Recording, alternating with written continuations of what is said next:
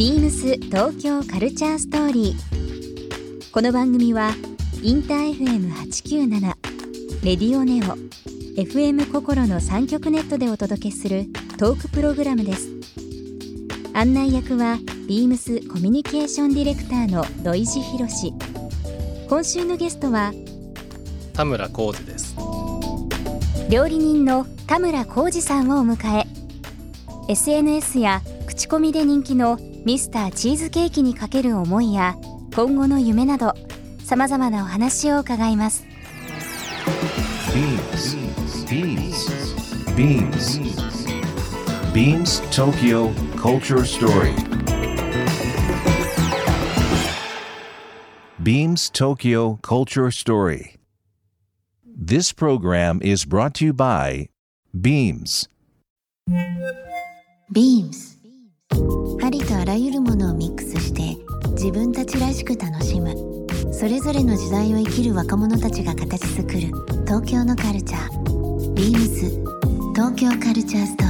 リー。2016年に日本に帰国されて、えー、翌年ですけども17年ですかね。世界最短でミシュランの星を獲得されたティルプス、はい。こちらのシェフに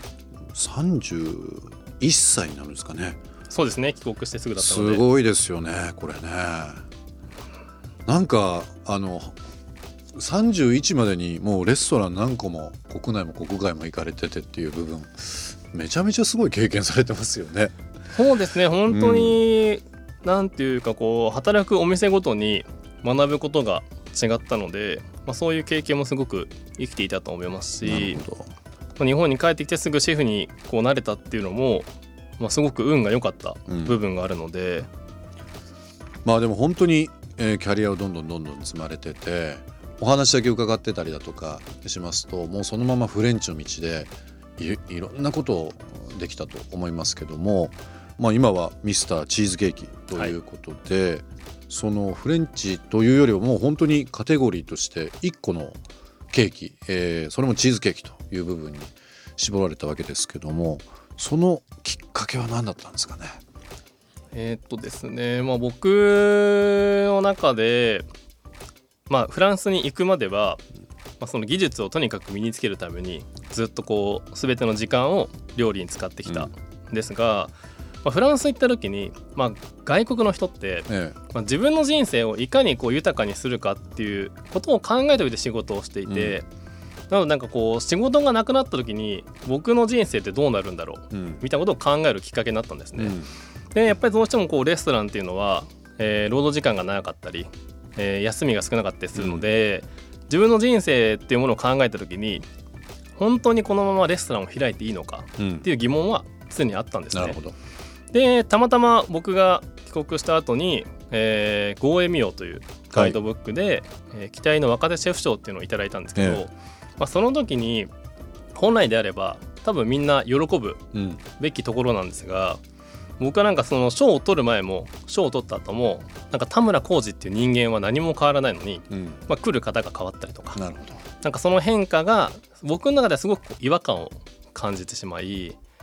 なんか本当にこのままでいいのかなっうんて思った時になんか誰が食べても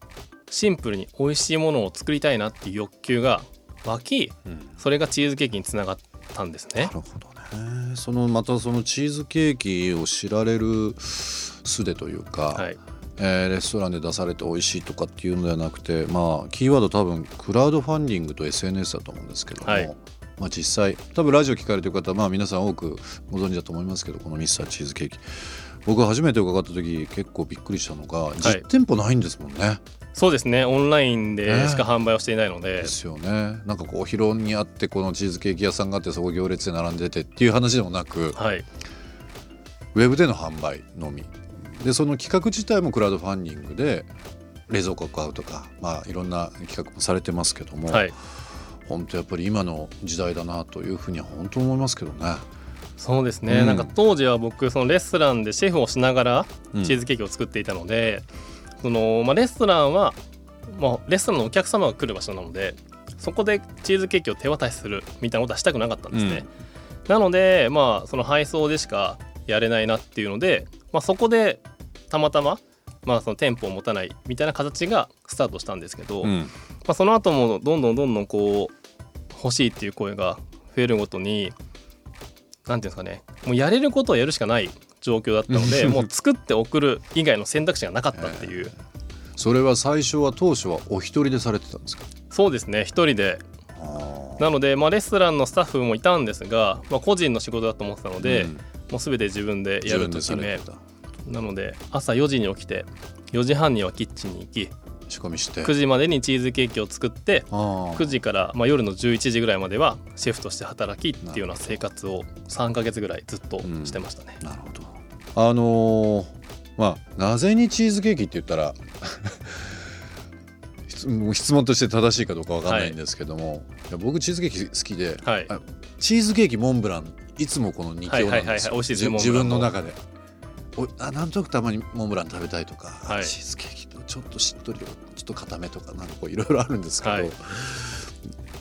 やっぱチーズケーキっていうのはまあいろんなケーキある中でこうやっぱパフォーマンスを田村さんのパフォーマンスがやっぱり出るものだったんですかね？まあ、そこはなんかもう本当に、まあ、昔昔とかまあ誕生日に母がうん、チーズケーキを作ってくれたっていう記憶というか、まあ、本当に純粋に僕がただただチーズケーキが好きだった。ただ、好きなものの中にをすると。こう売っているものでなんかこれだって思うものがなかったので、うん。まあじゃあ自分で作ってみようかっていうふうにスタートしたっていうだけなんですよね。現在は日曜日と月曜日のはい。午前10時に、えー情まあ、情報解禁というか、まあ、次の予約を取られるという形ですけども、あの僕実はですね、えー先ほど、えー田村さんちょっとお会いする前にこのチーズケーキ食べさせていただいたんですけどもありがとうございます。恥ずかしいですね。いやー美味しいという言葉だけじゃないもんななんて言うんだろう、まあ、食感というか、まあ、はい僕全然あの食のプロではないので本当にあの食いしん坊の意見だけですけどもまず見た時ちょっと上がったのがですねチーズケーキの美味しい食べ方という、えーちょっとしたこう紙がはい。中に入ってましてあみんなそれぞれ、えー食べる状況違うんだと思ったのが冷凍というものと、えー半解凍はい。あとは完全解凍、はい。この3つの食べ方、えー楽しみ方というのが書かれてて。はい。あちょっとそれぞれ食べてみたいなっていうふうにまず思いました。うんその食べる直前に。ねはい。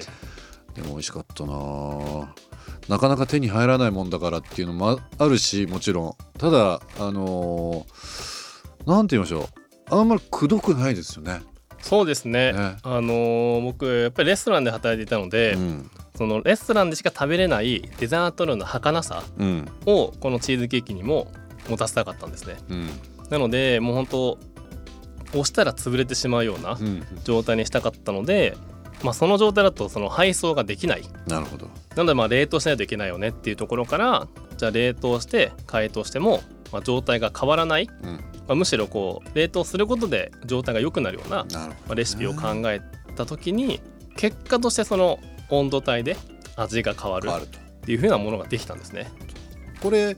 何日ぐらい持つもんなんですか？あ冷凍だと、えー賞味期限長いのは3ヶ月ぐらい。3ヶ月ぐらいですか、あー。じゃあいろ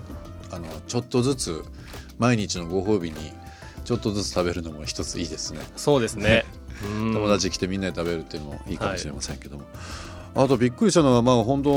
この門外不出というか、えーこのもう社名にもなっているこのミスターチーズケーキですけどもレシピを公開されてるじゃないですか。はい。結構その辺って最初からもう皆さんにお渡しするというか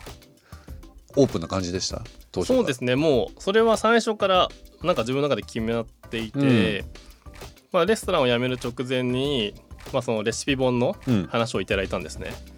でやっぱりそのどうしても一人で作っていたのでなかなか届かない人もいるので、うん。でその僕はなんかチーズケーキを買ってもらいたい気持ちはもちろんあるんですけどなんかチーズケーキを通して、まあ、それを食べた人がどうなるかうん。っていう部分にすごく興味があるんですね。なるほど。なのでなんか手段は買うでも作るでもどっちでもいいじゃないかと思っていたので であればなんか作ってその何かしら幸せであるとか喜びを感じてくれる人が増えた方がより自分が目指す世界にとっていいんじゃないかっていうところからもうレシピを公開しようと決めてました。ビームス東京カルチャーストーリー。番組では皆様からのメッセージをお待ちしています。メールアドレスは beams897 アットマークインター FM.jp